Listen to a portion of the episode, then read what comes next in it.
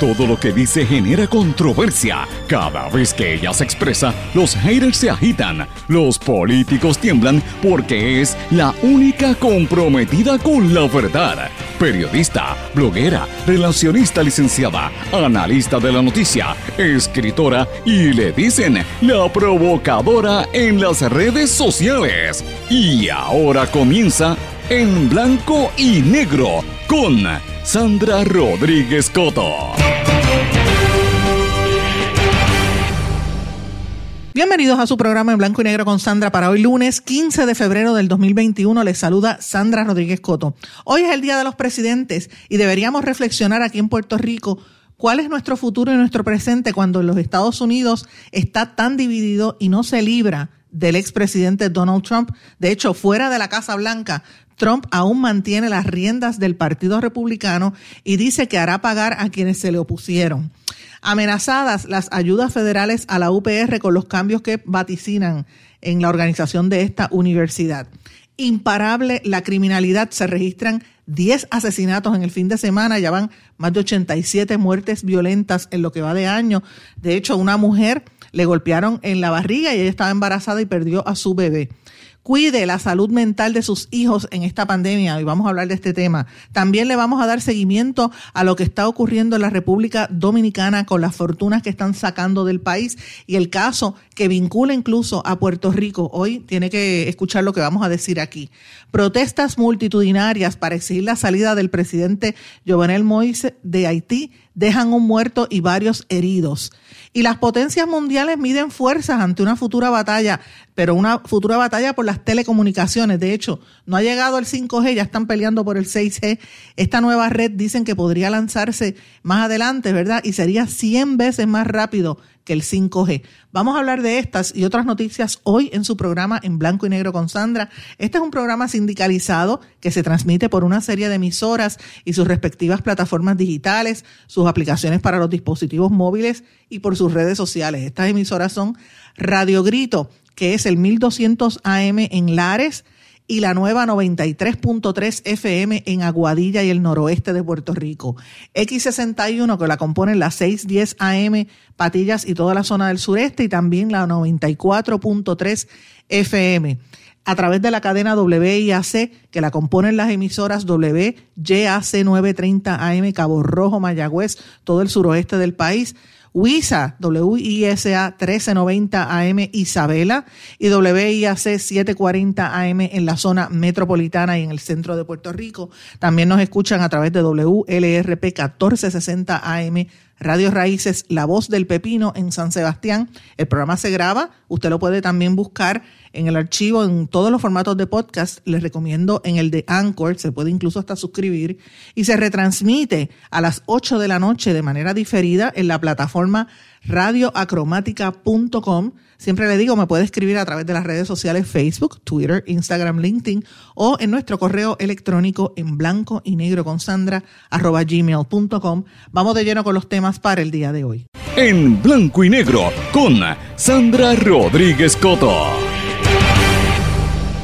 Bienvenidos a su programa en blanco y negro con Sandra. Hoy es lunes 15 de febrero, como dije los titulares, eh, y es un día feriado para todo el país y ha sido un fin de semana bastante extenso. Mucha gente lo tomó desde el jueves, se fueron algunos de vacaciones, se fueron para eh, lugares en la costa, sobre todo en la costa oeste de Puerto Rico, algunos también para el este, pero la gente lo cogió libre.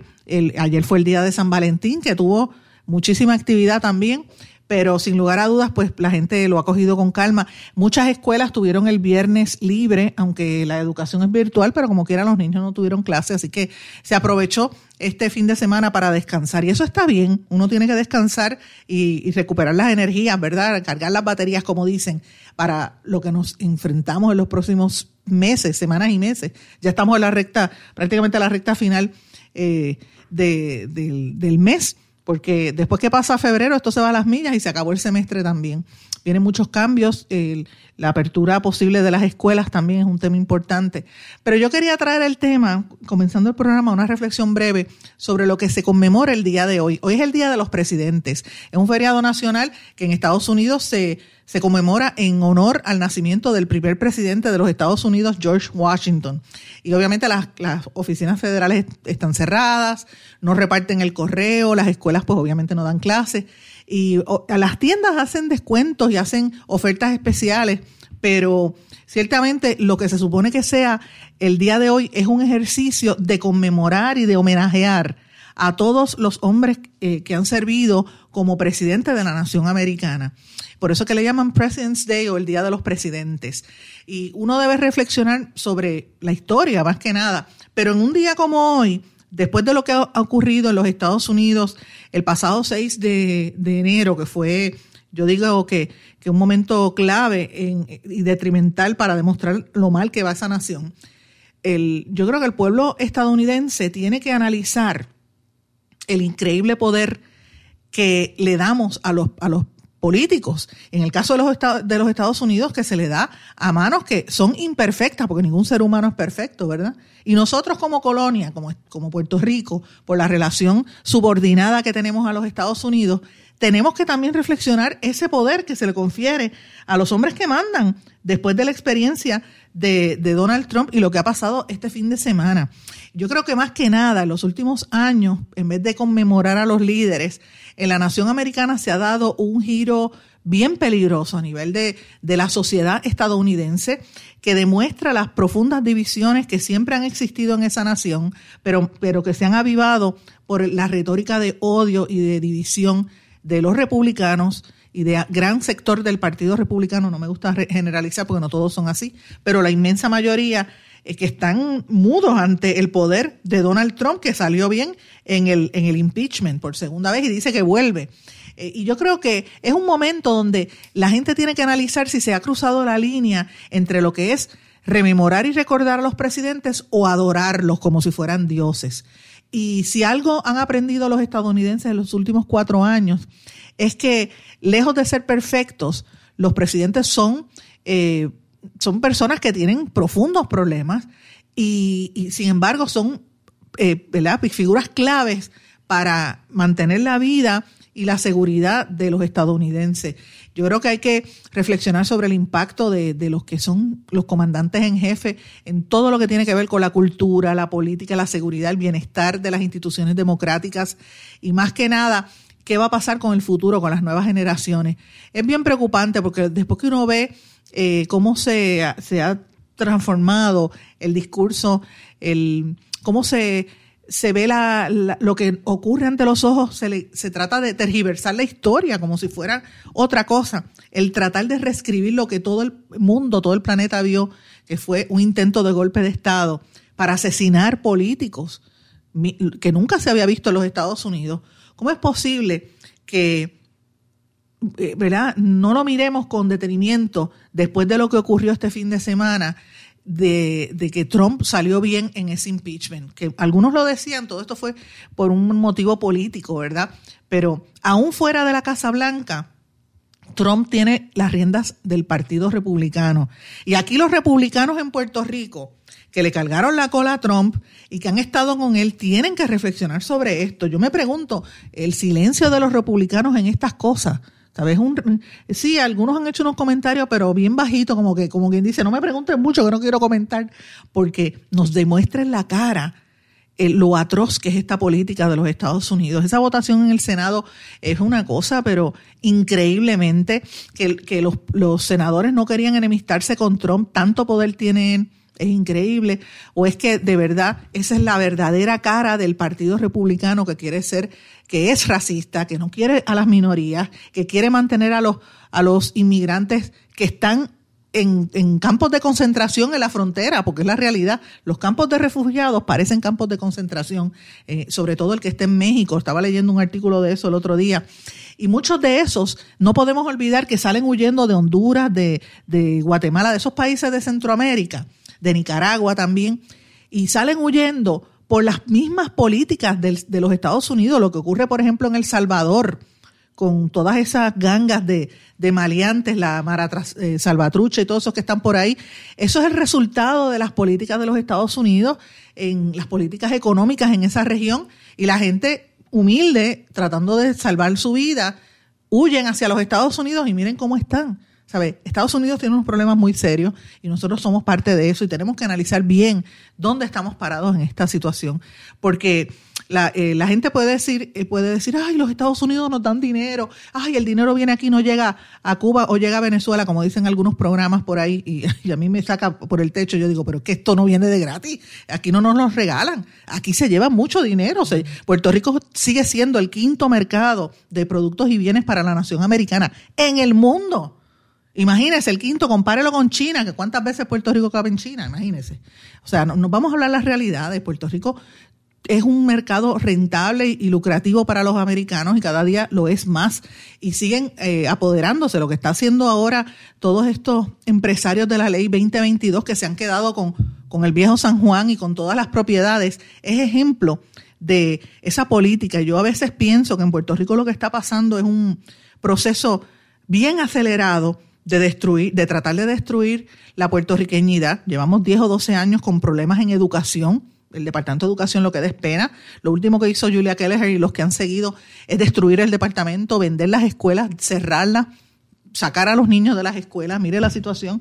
Y ahora están en esta educación virtual por la pandemia y todo lo que esto conlleva. Una secretaria de educación que ni siquiera puede articular una oración con sujeto y predicado, o que le estaban hablando por un apuntador, aunque ella lo niega. Mire, e-, ese es el ejemplo de hacia dónde llega la educación de este país. Entonces, ¿Por qué hacen eso? Porque quieren destruir la fibra, pienso yo, como decía el chat de Telegram, un Puerto Rico sin puertorriqueños para convertirnos en el próximo Hawái. Quizás eso es lo que quieren hacer. Porque, y, me da la impresión, y uno mira las políticas desde afuera, ¿verdad? Y lo compara con lo que está pasando en Estados Unidos, tiene que llegar a esa conclusión, porque destruyen nuestro sistema educativo, tienen a la gente sumida en un nivel de pobreza terrible y una tontería. La gente está tan asfixiada por sobrevivir económicamente en todos estos revoluces que, que no le da tiempo para pensar en, lo que nos hacen los políticos. Y mientras tanto, los políticos y sus acólitos se mantienen en el poder, ¿verdad?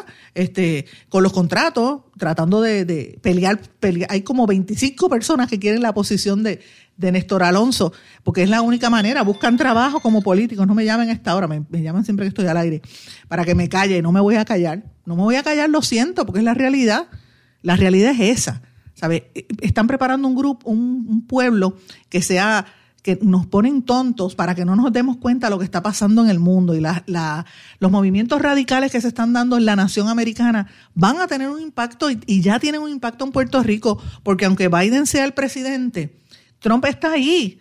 Y los republicanos, la mitad del país se fue con los republicanos, con esa ala del Partido Republicano que no quiere a los inmigrantes, que sencillamente no quiere a Puerto Rico. Miren cómo nos trató durante el huracán. Nosotros pagando contribuciones, porque Puerto Rico, de aquí se llevan el dinero, no es regalo de Puerto Rico, como dicen algunos, no, no es regalo, se lo llevan de aquí. Así que tenemos que analizar qué, qué va a pasar con nosotros, dónde, está, dónde queda nuestra cultura, dónde queda nuestra educación, dónde, dónde queda la fibra del pueblo puertorriqueño para levantarse ante lo que nos está pasando. Abran los ojos porque Puerto Rico se ha convertido y nos están llevando hacia un precipicio. Y a veces yo veo un paralelismo entre la historia actual de Puerto Rico y lo que pasó, digamos, hace, eh, podríamos decir, hace como en los años 30 del siglo pasado. Los primeros 30 años del siglo pasado eh, había una pobreza extrema en Puerto Rico. Ahora mismo no tenemos una pobreza de esa magnitud de hambruna. Sí hay pobreza, la hay. Pero los problemas son serios los problemas de, inseguridad, los problemas de educación, la salud. Mire lo que está pasando a nivel de salud mental y de inseguridad. Este fin de semana se registraron 10 asesinatos, 87 muertes violentas en lo que va de año. Esto es una, eh, eh, esto rompe el corazón. Y, yo sigo viendo las noticias, ¿verdad? A mí me llegan los reportes de la policía y que si en Cabo Rojo, que si en Guaguada, que si en, la, en el residencial Roosevelt en Mayagüez, que está bastante caliente esa área, en el área, en Guainabo también por pistoleros, en, la, en Santa Rosa 1, que yo te digo, cerca de, donde yo vivo, en, en Vega Baja, eh, o sea, en Atorrey hay el cadáver de una mujer que lo encontraron también en descomposición, a otra muchacha, que esta fue, este fue bien triste, esto fue en el residencial Juan Jiménez García en Caguas, embarazada, la golpearon en la barriga y la víctima de 21 años estaba en su decimosexta semana de embarazo y como consecuencia de eso empezó a sangrar y perdió al bebé de 16 semanas. O sea, miren, miren hasta dónde ha llegado Puerto Rico. Ese es el nivel de, de desespero, de, de, no sé, de, de, de cómo la sociedad ante la desigualdad pues revienta. Este fin de semana nosotros publicamos en nuestro blog en blanco y negro con Sandra y en nuestro videoblog eh, de la bata el fin de semana varias cosas importantes. Le doy seguimiento a lo que publicamos el, jueves, me parece que fue, o el viernes, de la amiga Cristina Carrasquillo, escritora, eh, líder comunitaria, eh, trabaja con el colectivo ILE. Es una joven puertorriqueña súper trabajadora, súper talentosa, en una silla de ruedas a quien, que, a quien tengo el honor de conocer hace un tiempo y la admiro, la respeto. Ella se mudó y lleva desde que comenzó la pandemia, hace un poco más de un año, porque realmente se mudó antes de la pandemia, con, su mamá en, un edificio en el condado. Y ella fue la que cuando fue a salir de la casa a buscar un delivery de una comida que había llegado, porque ella y su mamá no salen para evitar contagiarse. Habían unos turistas en el vestíbulo y ella primero que no le querían dejar salir, después que ella le dice, aguántame la puerta y ellos empezaron, habla inglés, speak English, speak English, como si esto fuera un, como si nosotros fuéramos este, esclavos de ellos. Mire, aquí se habla español, tú puedes hablar inglés, claro, este, la, la, cuestión colonial aquí de que el inglés es el segundo idioma, cuando la, la, realidad es que la mayoría de los puertorriqueños no lo habla. Esto debe darnos vergüenza, porque si tú estudias 12 años, desde primero hasta, desde kinder hasta cuarto año, deberías hablar inglés, ¿verdad? Pero el, el idioma real aquí es el español. Entonces vienen unos turistas y, nos, le gritan a ella speak English y encima de eso le tiraron un, una bebida alcohólica en la cara y ella llama a la policía, la policía le coge la querella, pero dice no vamos a hacer nada porque fiscalía no, no, ¿verdad? No, no va a ir contra los turistas. Eso es, eso es lo que estamos viviendo en Puerto Rico. Turistas que vienen a quedarse en, en las habitaciones estas Airbnb y otras plataformas de alquileres a, a, corto tiempo y lo hacen porque ese es el promedio, lo que se está promoviendo a nivel de la, del turismo. Eso es lo que quieren promover, ese tipo de turistas que compra los pasajes de Puerto Rico a 30 pesos y vienen aquí a darse la buena vida, no es, no es que sean, entonces uno, la gente, hay algunos que se ofenden porque dicen, ay, estos negros, porque en su mayoría son negros los turistas que vienen a hacer estos escándalos, que hacen peleas en las calles, las mujeres casi sin ropa y no intervienen. Imagínense una mujer puertorriqueña que salga con un gistro caminando por la calle o se quite la camisa y se le vean los senos, ¿qué va a hacer la policía? Ella la arrestan, pero a los, a los, turistas los dejan. ¿Qué es lo que está pasando aquí? ¿En dónde está fallando la compañía de turismo, la policía, la fiscalía? Que no está atendiendo esta situación y hay gente que vive allí en esos sitios como mi amiga Cristina. Y, y, ya es una situación muy fuerte, cada día más penosa lo que estamos viendo ahí con esta situación de los turistas. Y no solamente a eso, se extiende también en el viejo San Juan. La amiga Laura, Laura Candelas estaba, o, una de las compañeras que vive en el viejo San Juan, de las amigas periodistas, no sé si fue Laura o fue la, escritora Magali García Ramis, ahora me, me tengo duda de cuál de las dos fue, que envió una fotografía en la calle, en un callejón de estos del viejo San Juan, un Mercedes en el mismo medio, la calle es pública, y alguien parece que compró el edificio al lado porque le dio la gana, parqueó el carro en el mismo medio y se fue, lleva dos días allí parqueado. Yo, pero ven acá, y una americana también que compró un edificio, eh, y estos no son americanos negros, son americanos blancos, o sea, esto trasciende la raza, y esto es importante mencionarlo, es una actitud de estos estadounidenses que vienen a Puerto Rico como que nos mandan. Y tenemos que callarnos en nuestro propio país. De eso es lo que estamos hablando. Entonces, ¿dónde queda la seguridad? ¿Dónde están nuestros políticos reaccionando a esto? Ah, los políticos están pendientes de otras cosas. Los políticos están pendientes a sus house, a los contratos, a quién van a acomodar, dónde se van a meter y dónde van a estar ellos. Esa es la realidad del pueblo puertorriqueño, señores. Y mientras tanto, eh, le hacen el juego. Fíjense cómo se informa a la gente de los temas, cómo se entera la gente de las situaciones. Yo, este, en el día de el sábado publicamos un, un reportaje bastante extenso en seguimiento a lo que hemos estado cubriendo las últimas semanas y meses, de hecho desde noviembre, desde que esto empezó, eh, ustedes recordarán, tuvimos y hemos tenido varias veces aquí, lo tuvimos la semana pasada al compañero Francisco Tavares desde la República Dominicana, explicando lo que está ocurriendo con el llamada, la llamada operación antipulpo y ahora le llaman las fortunas de la corrupción, que es lo que el gobierno de la República Dominicana está buscando, ¿verdad?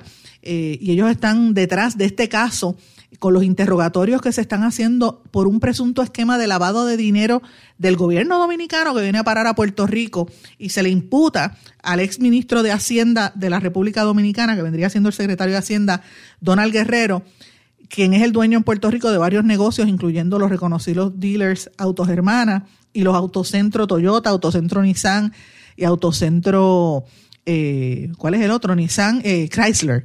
Eh, y obviamente los invito a que lean la, noticia. Ellos emitieron una declaración, yo los llamé, y ellos dicen que, y la voy a leer, dice, en este momento, esta es una declaración de la empresa Autogermana. Dice, en este momento se está realizando una investigación en la República Dominicana donde ha sido citado el señor Donald Guerrero, entre otros funcionarios. Debido a que continúa la investigación, ningún empleado de la compañía está autorizado a compartir información. Es menester señalar que no hay investigación en las corporaciones de Puerto Rico. Evidentemente no lo hay. Eh, él es el dueño de varios dealers, como les dije.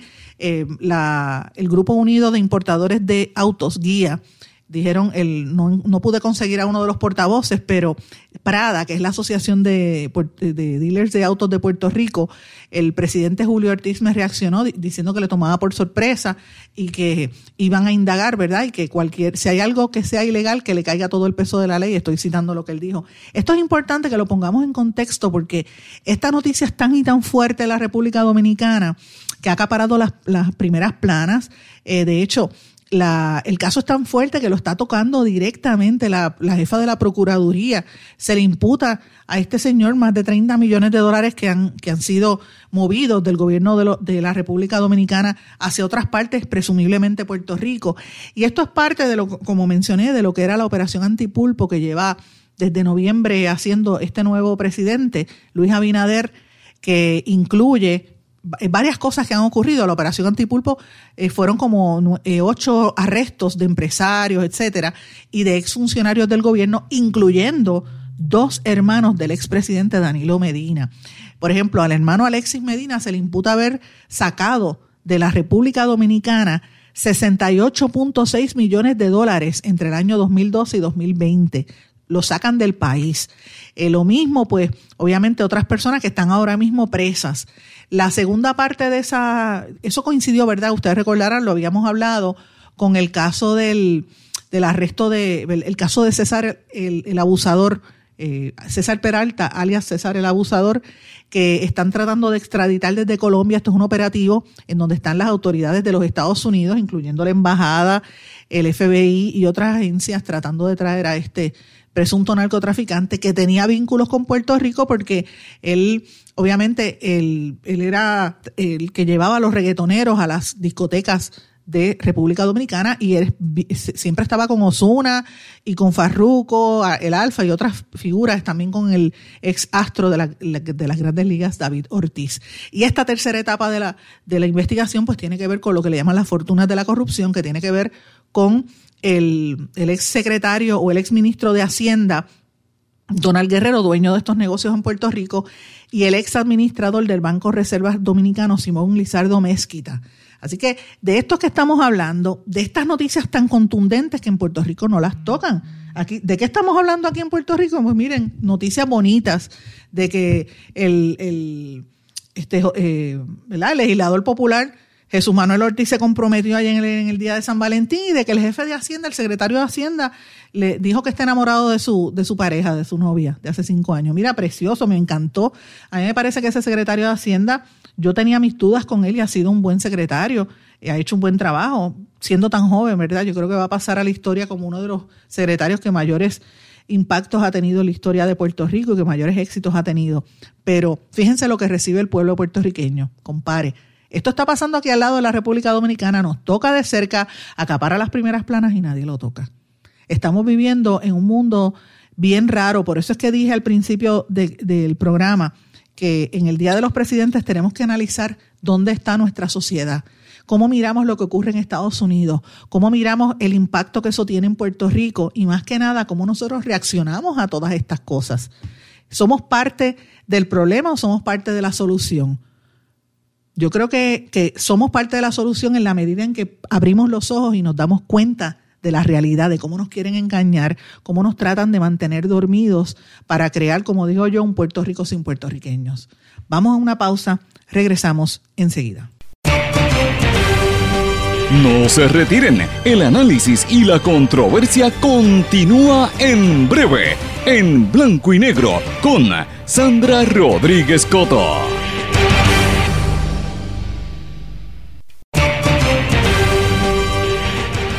Ya regresamos con el programa de la verdad, en blanco y negro, con Sandra Rodríguez Coto.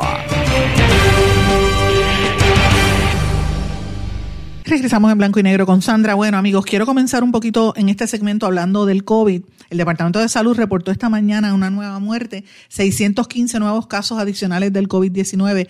La muerte fue de un señor de 78 años de edad del pueblo de Bayamón, lo que elevó la cantidad de muertes a 1.919 puertorriqueños. Esto no es una situación eh, fácil. Esto no es esto no ha pasado, esta enfermedad no ha pasado, esto todavía estamos en el medio de la vorágine, esto no es el momento de salir a, festejar y a celebrar como si pasaran, como si, como si el, el, mundo ya se hubiera acabado y ya se terminó la pandemia, no señores, aquí todavía se supone que haya un toque de queda, aunque no lo vemos, este fin de semana la gente se tiró a la calle como si nada, ¿verdad? Pero la realidad es que la situación sigue. 90.429 casos confirmados por prueba molecular, 7.408 son casos probables, 75.515 casos sospechosos. Esto significa que desde que comenzó la pandemia, la cifra acumulada de casos es de 173.352. Esto es serio es, es, importante la cantidad de personas que han tenido la enfermedad. 1.919 puertorriqueños han muerto. Imagínense lo que representa la muerte de una persona para su familia, para su entorno. Y nosotros a veces, eh, yo creo, y lo digo siempre, yo digo estas cifras y uno la lee todos los días en la mañana y la dicen en las emisoras de radio y de televisión, en los periódicos. Y pasa como con el box score, que la gente dice, hay otro más, le, presta, le deja de prestar atención y no pensamos que estos son vidas humanas, son seres humanos que están sufriendo, que, su que mueren solos, sus familiares sufren. Esto tiene un impacto en la economía, en todo el sentido de la palabra, en la educación, en los entornos sociales y nos hace daño como pueblo. Así que eh, yo creo que hay que protegerse, hay que cuidarse y entender que estamos en un momento que no ha pasado la emergencia, todavía estamos en medio de la pandemia y hay que seguir las instrucciones. Eh, bueno, seguir las instrucciones, claro, y, protegerse, porque aquí las instrucciones es de que volvamos a las escuelas y yo no estoy tan, segura que se vaya a regresar. El Departamento de Educación continúa con los planes de reabrir ahora en prácticamente dos semanas y dice que el personal educativo va a recibir esta semana la segunda dosis de la vacuna contra el COVID. Veremos a ver. Eh, dice que 35.322 trabajadores del sistema público y privado ya recibieron la primera dosis de la vacuna. Esta semana van a recibir la segunda. De esos, 26.523 son empleados del Departamento de Educación y 8.799 de las escuelas privadas, dijo la, secretaria designada Elba Aponte, que francamente no sé si deba estar hablando mucho porque creo que no la van a confirmar, ya es evidente, no la van a querer confirmar después del papelón de la semana pasada. Este fin de semana eh, también se anunció que las farmacias empezaron la ronda de vacunación, sobre todo a los adultos mayores que pueden hacer una cita a través de las farmacias y megatiendas como Walgreens, Costco, Walmart y las farmacias CVS. Eh, y esto lo dio a conocer el Departamento de Salud. Y yo creo que vamos a un buen ritmo, ojalá que se pueda vacunar a todo el mundo. Hay mucha gente, como siempre, los listos, que se quieren pasar de listo y se, se cuelan. Mire, espere su turno y, y, espere que en algún momento se va a poder vacunar. Yo comparo esto con lo que está pasando en Chile, que yo lo decía este fin de semana y uno dice, wow, se debe, uno debe coger un poquito de vergüenza. Chile vacunó a casi 1.3 millones de personas en una semana. 1.3 millones de personas. ¿Usted sabe lo que es eso? Eso es como una tercera parte de la población puertorriqueña. Ellos la vacunaron en una semana. Imagínense si nosotros hubiéramos logrado eso en una semana. Obviamente, eh, han hecho, hay una, unas críticas en el Estado de Chile, eh, o sea, el Estado chileno, donde a los inmigrantes no los, no los permitieron. O sea, la, vacuna era para los chilenos, los inmigrantes vendrían después. Hay una política de sacar a los inmigrantes de Chile también, eh, pero evidentemente, por lo menos en términos de, de, la vacunación del proceso, ha sido bien rápido. y uno pues tiene que mirarse ante ese espejo. Yo cuando vi la noticia la tuiteé la semana pasada y recibí para atrás una contestación de la directora del, de la marca país, ¿verdad? Los que promueven el gobierno de Chile dándome las gracias, diciendo que ellos están tratando de hacerlo lo mejor posible. Y yo reflexionaba sobre esto, yo dije, bueno, Puerto Rico ha tenido un buen ritmo de vacunación, pero no ha sido el más, más extraordinario. Y yo creo que todavía el general de la Guardia Nacional tiene muchas cuentas que rendir por todo lo atropellado que ha sido este proceso al principio y más que nada la gente que se ha vacunado sin permiso. Así que yo creo que es interesante lo que estamos viendo ahí eh, y lo que va a pasar en, en, las próximas semanas cuando empiecen eh, supuestamente a, abrir las, a reabrir las escuelas ¿Cómo va a ser ese proceso de vacunación?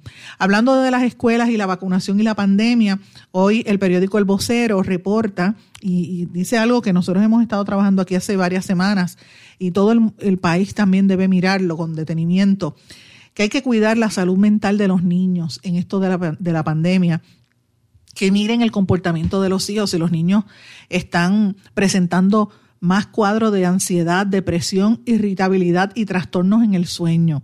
Y mire, me he dado cuenta que sí está sucediendo, por lo menos con, la amiga que no quiere dormirse, pero ella es adolescente ya, no quiere dormirse eh, temprano y, se levanta súper tarde. A veces yo pienso que eso son reacciones al encierro, al estar con la cuestión de las clases virtuales. Eso no es fácil.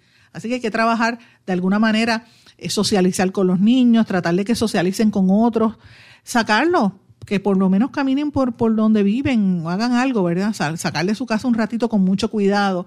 Eh, y ahí, esto a mí me preocupa mucho para los niños que tienen algún tipo de condición o una necesidad especial, con niños con déficit de atención, con autismo, por ejemplo, que esos son los casos que más difícil se le está haciendo esta situación porque no están cogiendo sus terapias. Así que eh, yo, yo sé que en parte es lo que busca el departamento, por lo menos por ahí es donde estaba hablando el, la secretaria de Educación. Veremos a ver cómo, cómo se da ese proceso. Pero mientras tanto, mire, usted mire los, los, signos de sus hijos y también de sus adultos mayores. No los deje solos en este momento, porque hace falta siempre que, que le dé la vuelta a sus papás, a sus vecinos, si tiene vecinos mayores también. Y hablando de cambios, en la Universidad de Puerto Rico hay mucha preocupación. De hecho, los rectores están eh, sonando las alarmas porque tienen temor a los cambios propuestos en la ley de la Universidad de Puerto Rico que pudiese, pudiese amenazar las ayudas federales que hay contra los estudiantes. Y quiero decirles algo más, yo estoy no solamente las ayudas federales, sino la acreditación. Estoy detrás de una información sobre la acreditación de las universidades. Y usted se va a sorprender lo que está pasando en Puerto Rico, que muchas de las universidades no eh, podrían incluso perder su acreditación por eh, lo que ha pasado durante esta pandemia.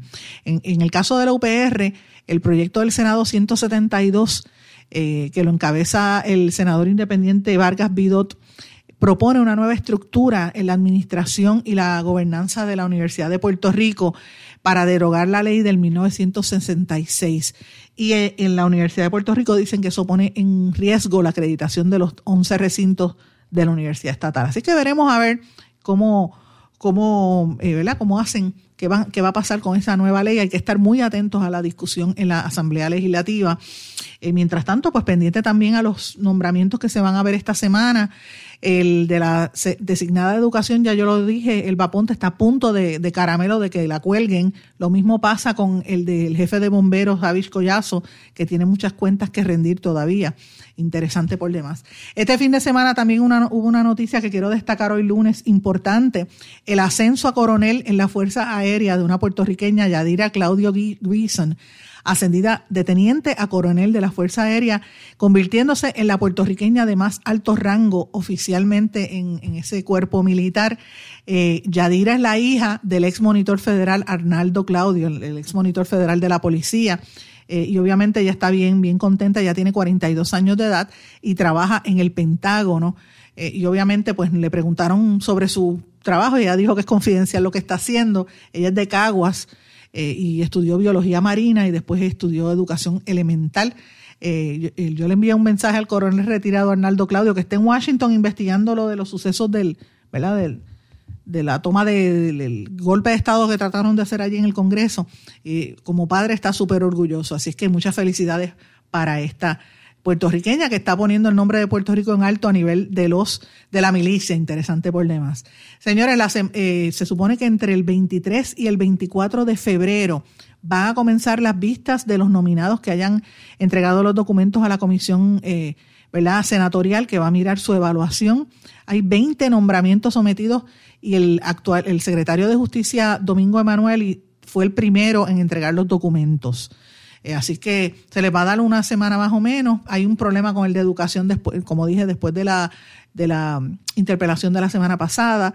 También está el de vivienda, el de transportación, obras públicas, otros que están requiriéndole unos documentos adicionales. Así que me parece interesante lo que va a pasar allí. Usted va a ver ahí un tirijala y una negociación entre el Ejecutivo y el Legislativo. Y hay que tomar en conciencia cuando miremos esta discusión pública de quién, a quién van a nombrar, nosotros los puertorriqueños tenemos que mirar y recordar el resultado de las elecciones. Porque el gobernador de Puerto Rico es Pedro Pierluisi, pero recordemos que Pedro Pierluisi ganó con cerca de un 35% de los votos. Eso significa que el resto, más del 60%, está en contra de las políticas de Pierluisi. Así que Pierluisi va a tener que negociar para lograr cosas. Este fin de semana él tuiteó y mandó unos comentarios, ¿verdad? A raíz de, de, después que interpelaron a la secretaria de Educación diciendo que era una falta de respeto, etcétera. Pero mire, y lo que uno pueda pensar sobre estos legisladores, uno tiene que tomar en consideración que estos legisladores son la mayoría y que por lo menos si logran unas alianzas con los, los, otros que salieron electos, pues van a tomar, pasarle el rolo a lo que diga el Partido Nuevo Progresista. Así que esto no es tan eh, blanco y negro como la gente pudiese pensar, precisamente por el resultado de las elecciones. Porque aquí hay varios partidos, eh, partidos distintos y, el, y los populares tienen la mayoría también. Así que esto no, es tan, esto no está tan decidido como la gente pudiese anticipar, es un gobierno compartido. Eso no nos puede quedar la menor duda y no lo podemos olvidar en la cobertura y en el análisis de las noticias, porque por lo general la gente ve al gobernador del PNP y piensa que todo es PNP. No, no, no, no, no. Mire lo que está pasando en la Asamblea Legislativa y mire lo que está pasando en las alcaldías. Tengo que irme a una pausa, regresamos enseguida. No se retiren, el análisis y la controversia continúa en breve, en blanco y negro, con Sandra Rodríguez Coto. Más que un plan de salud, somos alegría para nuestro pueblo. Somos seguridad. Somos nuestra gente. Más que un plan de salud, somos nuestra comunidad. Somos bienestar. Somos tu acceso a 64 hospitales, médicos y especialistas en todo Puerto Rico al cuidado de tu salud. Más que un plan de salud, Menonita es Puerto Rico. Plan de salud Menonita. Tu salud en buenas manos.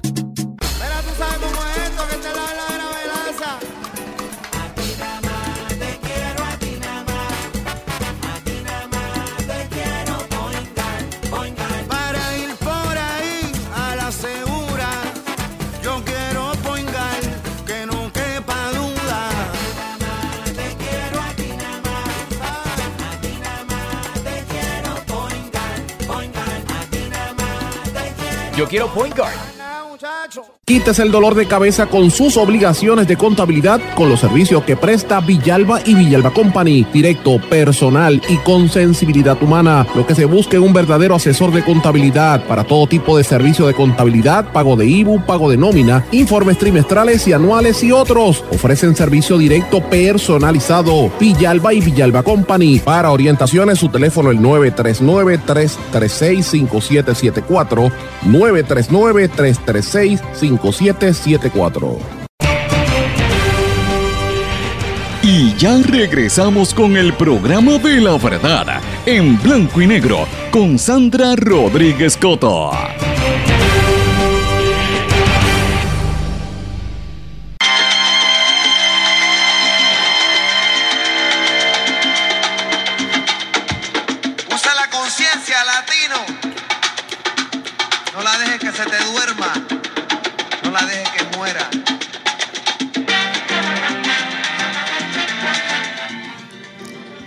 Los que son cocolos recuerdan esa música y los que somos puertorriqueños, sean cocolos o no, siempre también tienen que recordar la del disco Siembra, del icónico disco de Willy Colón y Rubén Blades. Quise comentar, comenzar este último segmento con esta música por una razón bien sencilla, señores. Ustedes saben que Rubén Blades es bien activo en las redes sociales y se pasa escribiendo blogs y se pasa hablando a través de las redes sociales. Ayer un fanático, anoche un fanático le preguntó cuándo se volvía a juntar eh, Rubén Blades con Willy Colón. Y esto fue lo que dijo Rubén Blades. Escuchen. En un mundo ideal, nada me gustaría más, pero yo no voy a trabajar con él más. Yo no trabajo más con él.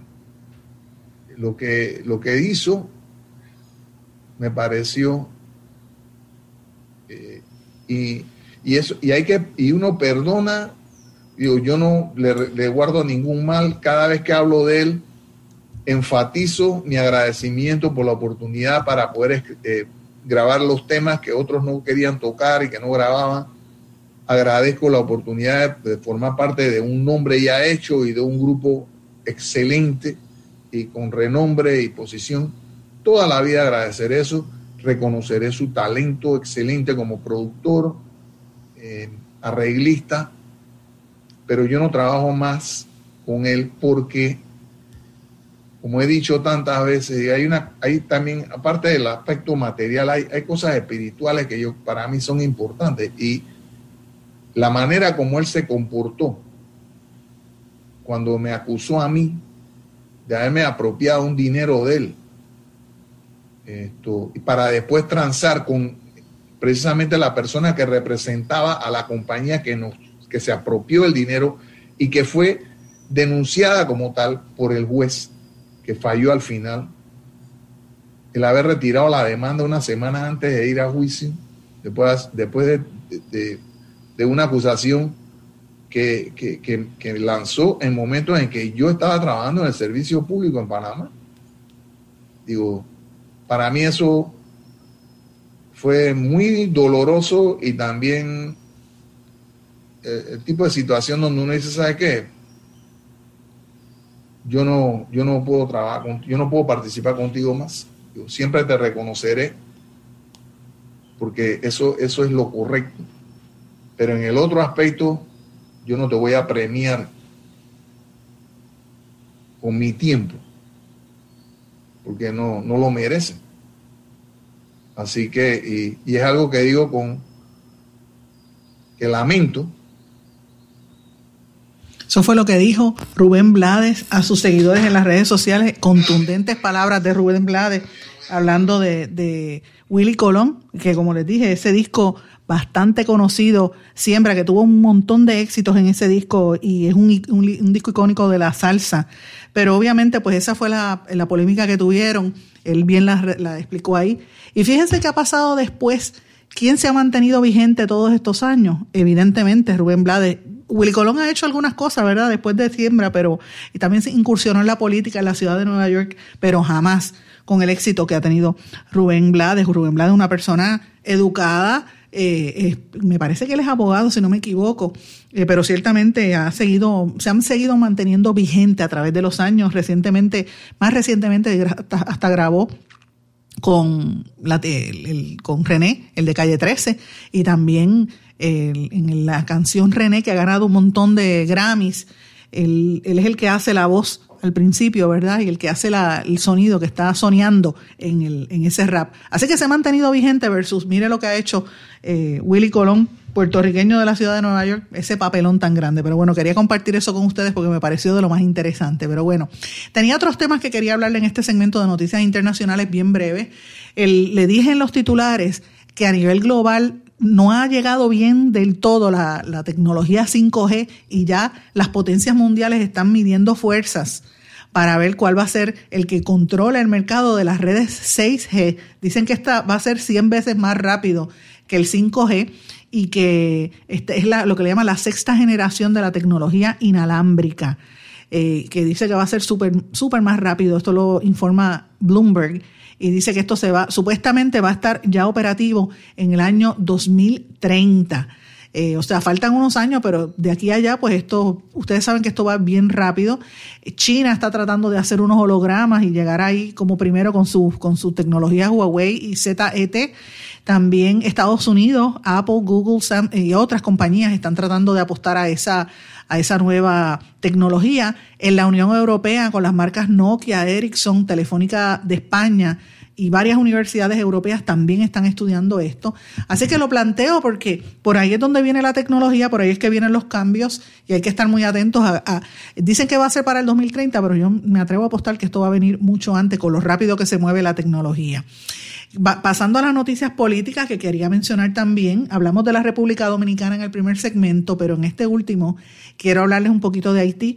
La situación en Haití sigue fuerte. Este fin de semana las protestas dejaron al menos un muerto y varios heridos en una manifestación multitudinaria. Yo vi los vídeos y es, son impresionantes las, eh, manifestaciones que hay en contra del presidente Jovenel Moise, que están pidiéndole que se, que se vaya, que lo renuncie.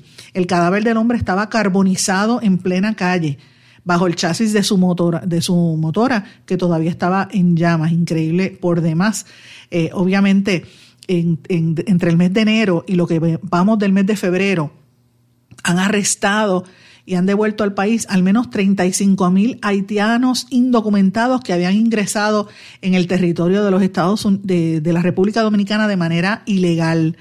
Eh, y obviamente los dominicanos están muy atentos cada vez que pasa eso porque incrementa la, ¿verdad? la, inmigración y usted sabe que eso tiene provoca también problemas en la República Dominicana y por ende en Puerto Rico porque muchos después terminan viniendo aquí. Así que tenemos que estar mirando estas noticias con detenimiento. El presidente dominicano dijo que no los van a dejar entrar, eh, así que veremos a ver qué, qué pasa ahí. Mientras tanto, en Haití, aquello allí es un caldo, caldo de cultivo para problemas. Allí está muy fuerte la situación. Este fin de semana también en América Latina trascendió la noticia de la muerte de Carlos Menem, el carismático presidente argentino de los años 90, que llegó como un caudillo populista, y pero eh, gobernó como si fuera un capitalista, ¿verdad? Todos los presidentes y los gobiernos latinoamericanos reaccionaron.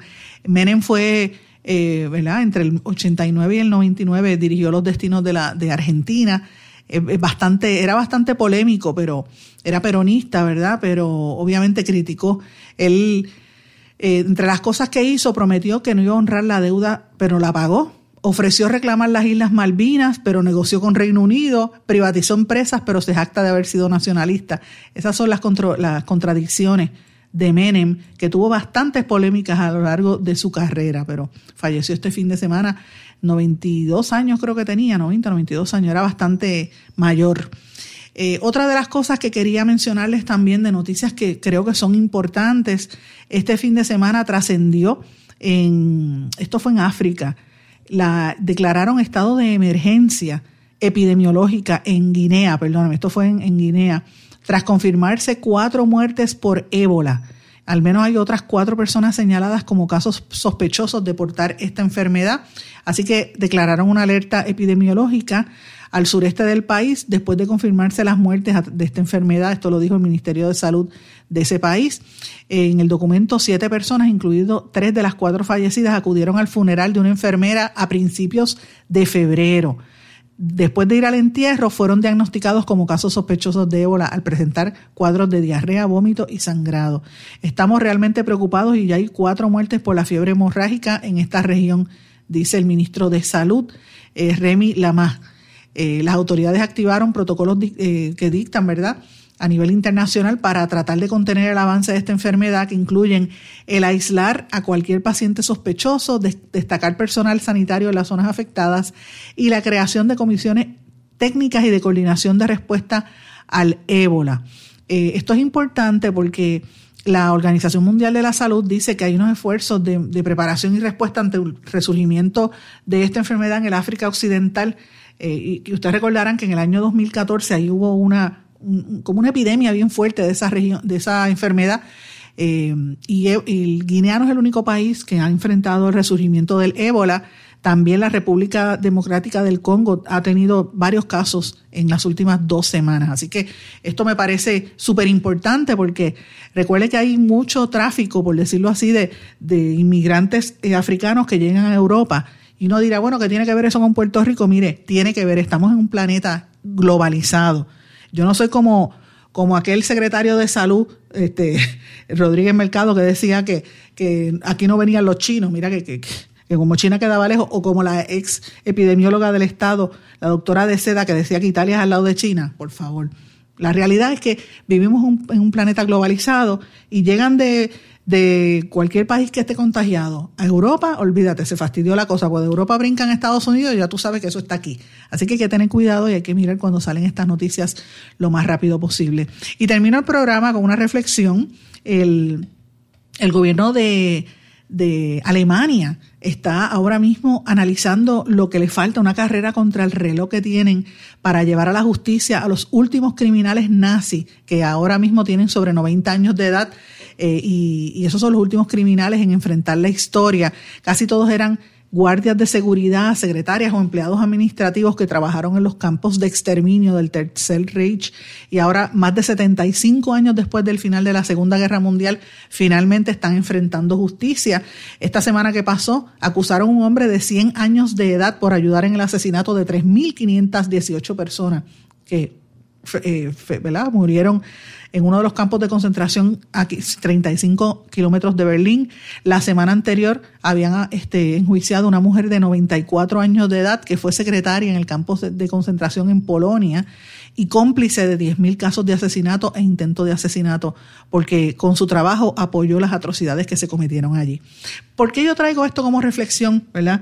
Y, y fíjense que comencé el programa hablando del Día de los Presidentes. ¿Qué tiene que ver eso? Pues pues que los países empiezan así, así empezó Alemania y después toda Europa se tuvo que unirse a la fuerza con la mentalidad enfermiza de Hitler, que mucha gente al día de hoy piensa que eso no existió y dicen que, eh, que es una invención de, la, de, Occidente, como si no hubieran asesinado tantos millones de, de personas, mayoritariamente judíos, eh, gitanos, negros, homosexuales, que asesinaron en los campos de concentración y que tanta gente sufrió en Europa en, y provocó la Segunda Guerra Mundial.